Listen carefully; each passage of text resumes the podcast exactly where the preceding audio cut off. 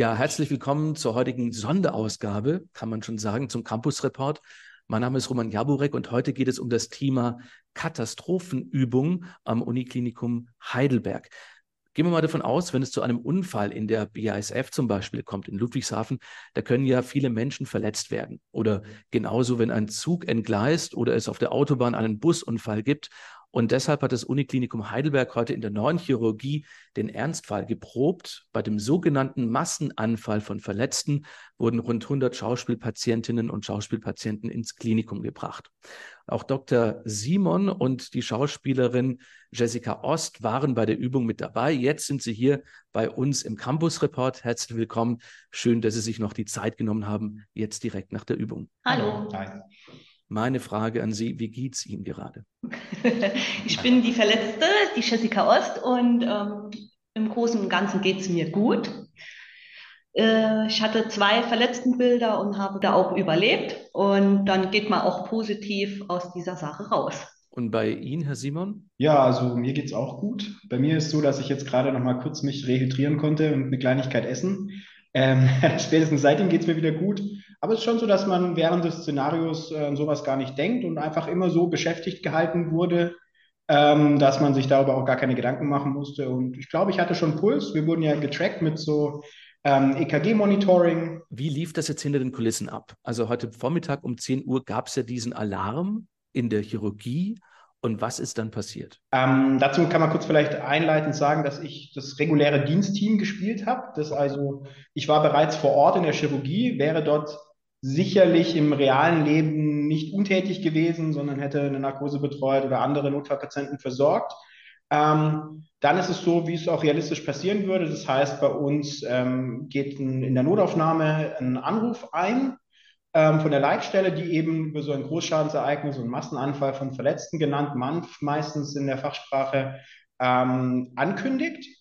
Und dann ist eigentlich immer entscheidend, gibt es mehrere Stufen. Ähm, entscheidend ist, wie viele ähm, Verletzte zu erwarten sind. Und je nachdem wird sozusagen eine unterschiedlich große Alarmierungsschleife ausgelöst, also unterschiedlich viele Leute informiert und ins Klinikum gerufen. Und für mich persönlich war es so, dass eben einfach ganz normal mein Diensthandy geklingelt hat und eben diesen Massenanfall an Verletzten angekündigt hat. Und das bedeutet für uns intern, dass wir sozusagen möglichst schnell mit dem, was wir gerade machen, zu Ende kommen und dann haben wir uns getroffen in der Notaufnahme, so wie das auch unser Plan vorsieht, haben ähm, uns besprochen, wie wir uns darauf vorbereiten jetzt auf diese Situation. Wie geht es einem da? Also ich meine, egal ob jetzt Übung oder nicht, was passiert da in einem? Ja, also es ist, ähm, man ist aufgeregt auf jeden Fall, mhm. weil das ja kein ähm, ja, alltägliches Erlebnis ist. Das ist auch was, wo wir alle hoffen, dass wir es nie erleben müssen, aber wo sich, glaube ich, jeder einfach durch viele Fortbildungsveranstaltungen auch durch interne Memos, sage ich jetzt mal, jeder, glaube ich, ein mentales Modell von uns hat, was er da zu tun hat. Und ähm, da würde ich gleich mal das erste Positive feststellen an der ganzen Übung. Das hat extrem gut funktioniert, dieses Treffen. Und es war wirklich sehr, sehr strukturiert, wie sich die Leute abgesprochen haben, wer jetzt welche Aufgabe hat. Das ist glücklicherweise alles bei uns intern in, in ähm, so Arbeitsanweisungen letztlich festgeschrieben, welche, welcher Dienst sozusagen, welche Aufgabe dann einnehmen soll und was er da primär zu tun hat. Und am Anfang ist es eigentlich so Warten auf den Sturm erstmal. Wenn man bereitet sich vor und draußen ist schon viel los, ist viel Action im Bereich des Rettungsdienstes, aber bis die ersten Patienten dann wirklich auch im Klinikum eintreffen, das dauert ein bisschen. Jetzt haben Sie gesagt, es wurde alles koordiniert, auch in der Notaufnahme. Wie behält man dann, wenn jetzt diese 100 Schauspielpatientinnen und Patienten reinkommen, überhaupt den Überblick? Ja, das ist äh, schwierig. Ähm, da hat man in der Klinik den Vergleich zur Präklinik, jetzt als Notarzt oder im Rettungsdienst, den Vorteil, dass man eben diese gewisse Vorlaufzeit hat, die der Rettungsdienst sozusagen einem verschafft, je nachdem, wie nah am Klinikum das Großschadensereignis ähm, ist. Und ähm, da gibt es Strukturen für. Also wir haben so Rollcontainer, die wir dann da eben ähm, aufmachen, hinfahren. Die sind in speziellen Räumen gelagert und werden nur für so einen Katastrophenfall zum Beispiel vorgehalten, wo alles drin ist. Das Wichtigste ist erstmal Kennzeichnungswesten, also dass klar ist, wer welche Position hat. Äh, man spricht sich ab. Man muss ganz viel telefonieren. Man muss ganz viele Mitarbeiter zu Hause in die Klinik äh, bekommen. Das ist jetzt hier natürlich simuliert worden, weil die in der, sag ich mal, in, der, in einem anderen Gebäude gewartet haben jetzt in diesem Fall. Dann gibt es eben Strukturen, die uns helfen, das so ein bisschen zu organisieren. Sprich, wir vergeben einfach Nummern für die Patienten. der Reihe nach, so wie sie kommen, weil wir haben nicht die Möglichkeit, einen ganz normalen Aufnahmeprozess im Krankenhaus zu durchlaufen und wir haben sowas wie Sichtungskategorien. Das heißt, wir teilen die Patienten ein ähm, anhand von dem Verletzungsmuster, wie schwer sie verletzt sind und wie dringlich sie zu behandeln sind und auch wie viele Ressourcen sie binden. Also wie viele Ärzte, Pflegekräfte, OP-Kapazität, bildgebende Kapazität sie benötigen. Wie kennzeichnen Sie diese Patienten? Also geht es da nach leichten, mittleren und schweren Verletzungen? So ungefähr, ja. Also es ist ein farbkodiertes System, was letztlich ähm, von Rot, dem Schwerverletzten, der eine unmittelbare medizinische Intervention bedarf, um zu überleben vom Schwerverletzten, der aber sozusagen noch ein bisschen aufschiebbar ist und auch erstmal kurz beobachtet werden kann. Das wäre ein gelber von Patienten, die gehfähig sind, zwar auch verletzt sind, aber, aber sage ich mal, nicht direkt ähm, eine ressourcenreiche medizinische Versorgung brauchen, die dann grün triagiert werden.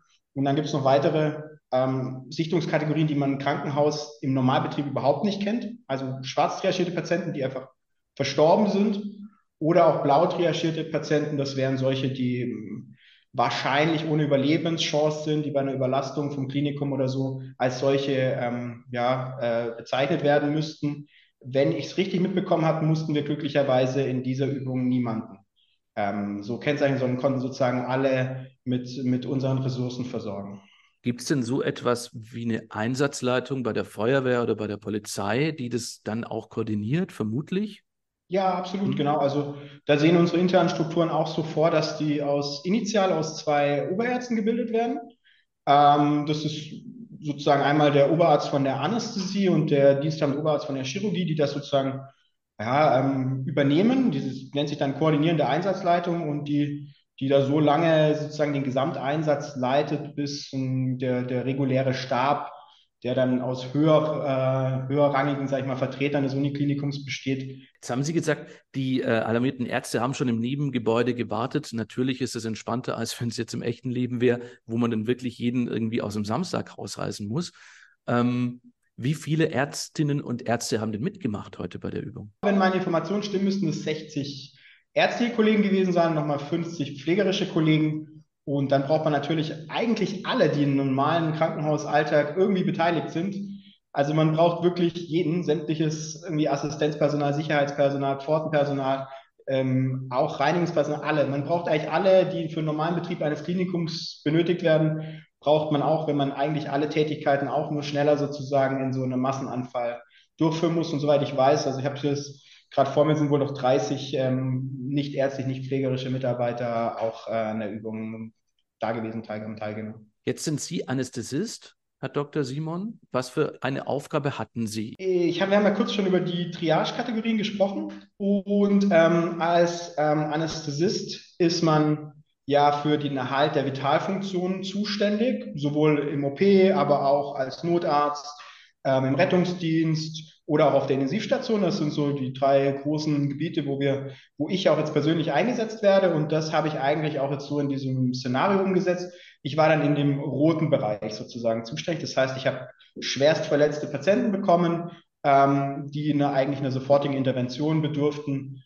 Ähm, und das haben wir, da unsere normale Notaufnahmekarte, also äh, Kapazitäten nicht ausreichen, haben wir das auf einen Teil des OPs ausgeweitet. Also wir haben diese Tätigkeiten, die wir normalerweise im Schockraum machen, also wo wir stabilisierende Maßnahmen an den Patienten initial durchführen, haben wir natürlich auch in den normalerweise dafür vorgehaltenen Bereichen gemacht. Die sind aber sehr, sehr schnell damit überlastet ähm, und haben deswegen OP-Säle, Anästhesieeinleitungen dazu umfunktioniert. Und in diesem ganzen Bereich habe ich mich sozusagen bewegt. Also sind auch immer hin und her gegangen, wo sie ja. gerade gebraucht worden sind. Mhm. Genau. Eine der schwer verletzten Patientinnen waren Sie, Frau Ost. Sie simulierten eine. Was für eine Verletzung hatten Sie denn? Also ich hatte eine rote Verletzung, das heißt, ich hatte eine starke arterielle Halsverletzung gehabt, eine Schnittwunde durch herunterfallende Trümmerteile.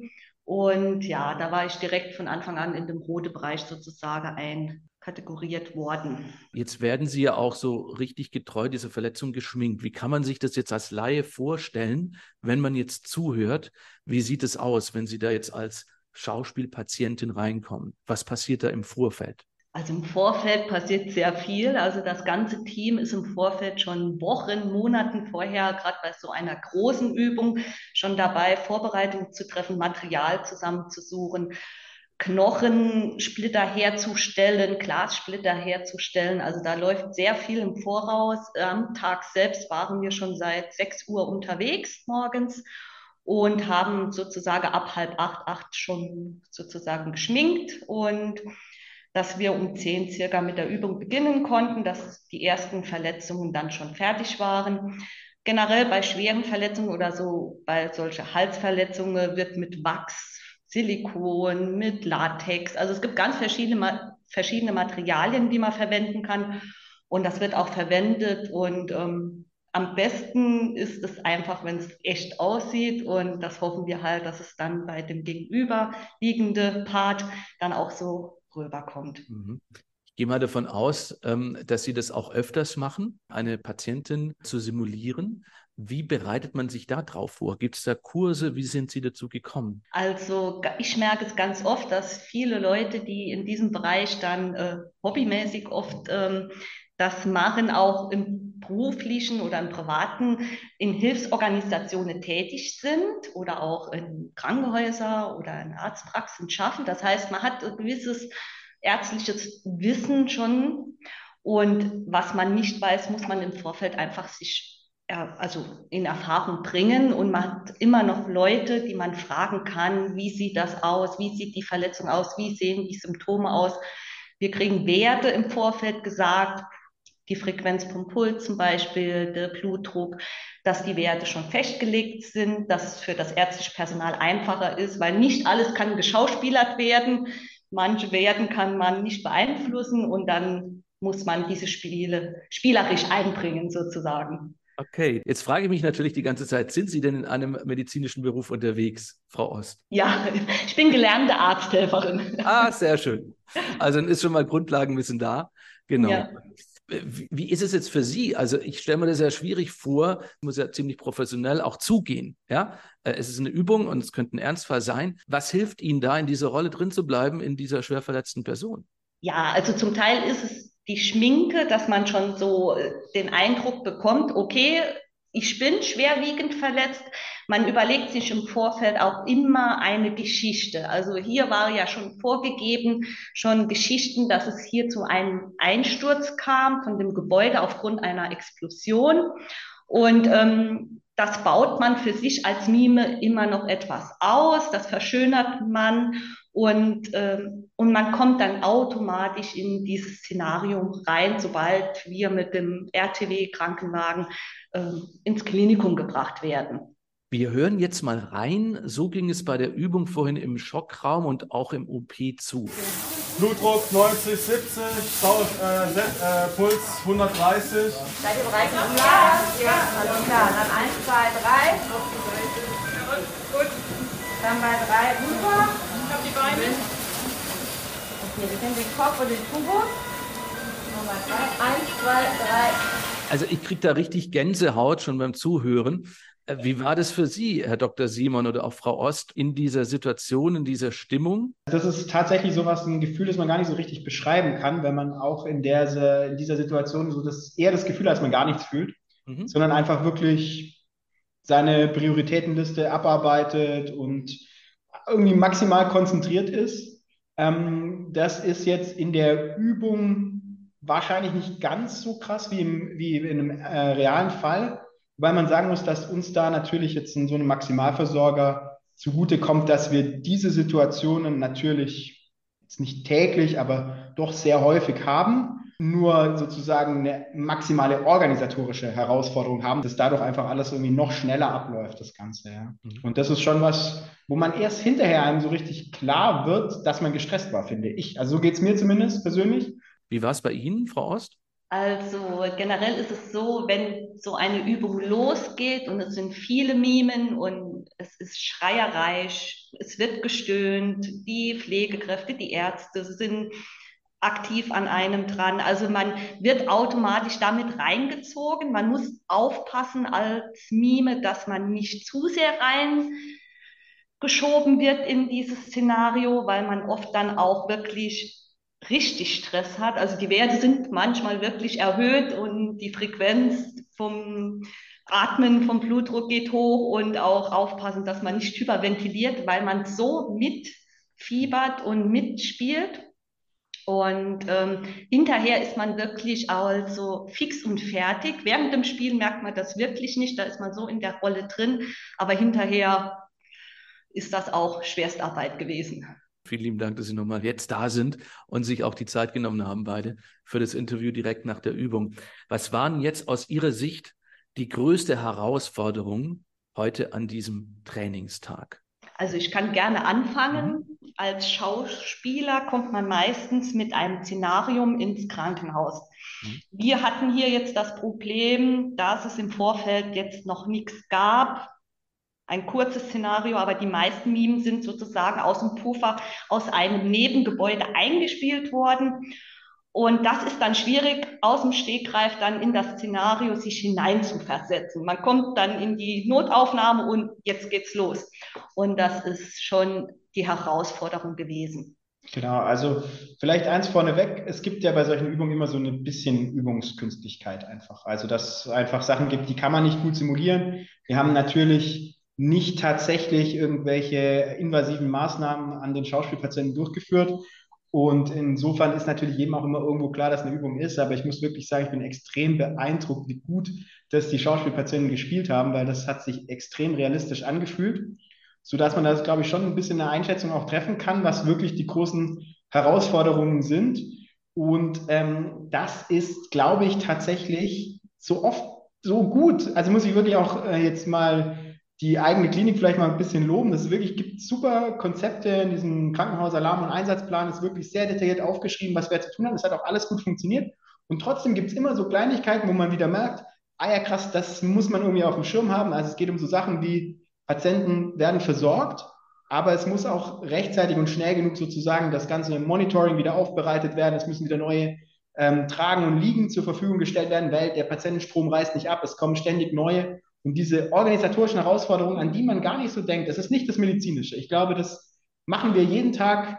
Ähm, das, das läuft, das hat auch, glaube ich, gezeigt, dass das gut funktioniert. Alles, was so medizinisch, händisch, technische und so, das ist nicht das Problem. Das Problem ist so das, das Management des ganzen Drumrums, so diese Organisation. Wie, wo stellt man die Leute hin? Man hat teilweise Phasen, wo man zu viel Personal hat oder an einer Stelle, an einer anderen Stelle fehlt es und wie man das am besten irgendwie gut koordiniert, das ist die wirkliche Herausforderung bei der Bewältigung von so einem Massenanfall im Krankenhaus.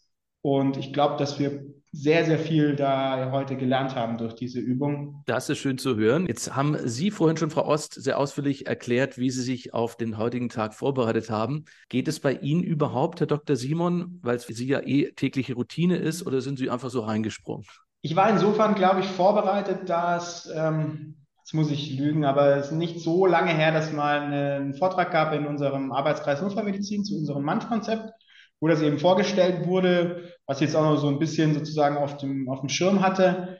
Ähm, und als ich dann sozusagen gewusst habe, dass es diese, diese Übung gibt, habe ich ähm, im Vorfeld tatsächlich nochmal den Krankenhausalarmplan nicht komplett gelesen, der ist sehr lang, aber den, das ist so in Einzelabschnitte gegliedert, wo quasi wirklich für jeden Funktionsbereich einmal in zwei Seiten beschrieben ist, was er zu tun hat das hatte ich noch mal vorher gelesen, das ist natürlich auch wieder eine Übungskünstlichkeit, denn ähm, im Realfall hätte ich das nicht zwei Tage vorher noch mal gelesen. Ne?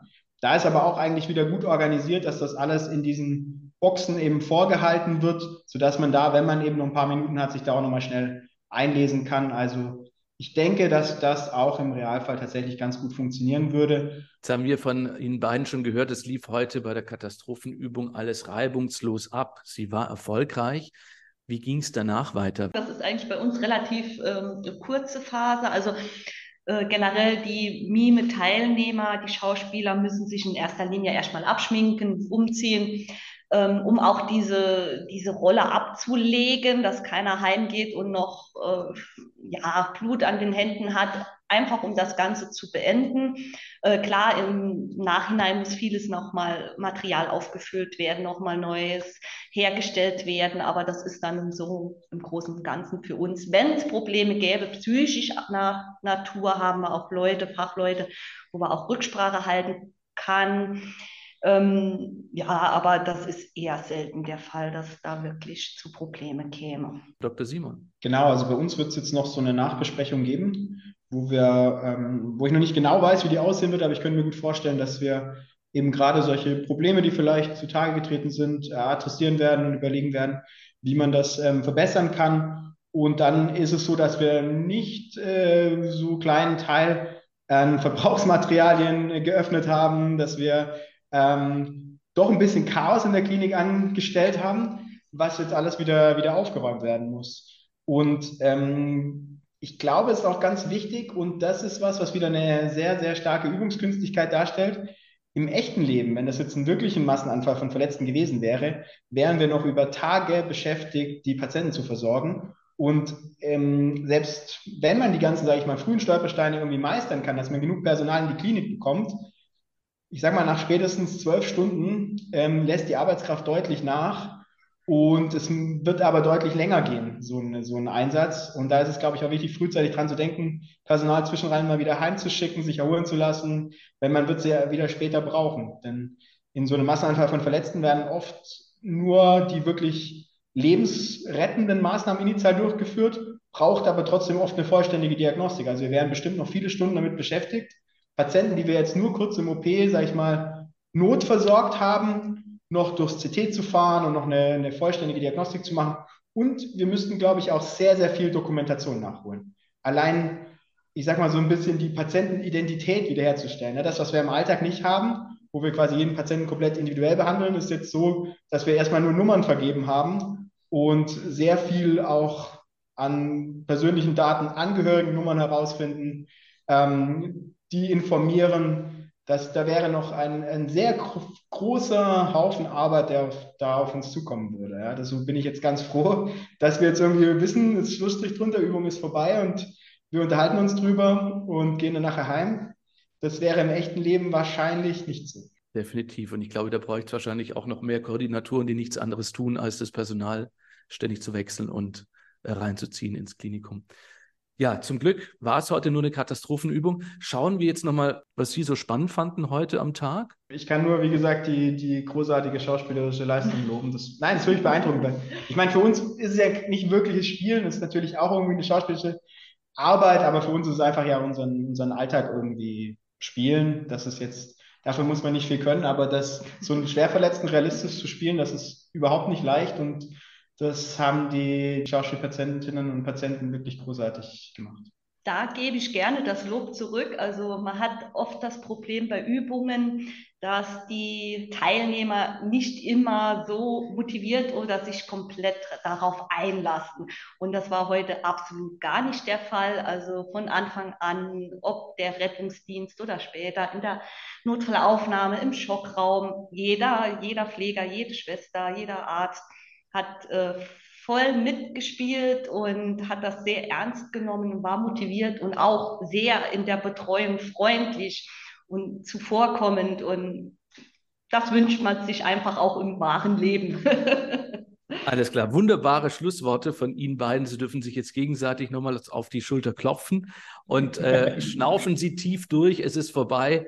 Ihnen einen schönen Feierabend und schön, dass Sie sich noch die Zeit genommen haben für den heutigen Campus Report, die Sonderausgabe Katastrophenübung heute am Heidelberger Klinikum. Vielen Dank fürs Gespräch. Sehr gerne. Sehr gerne.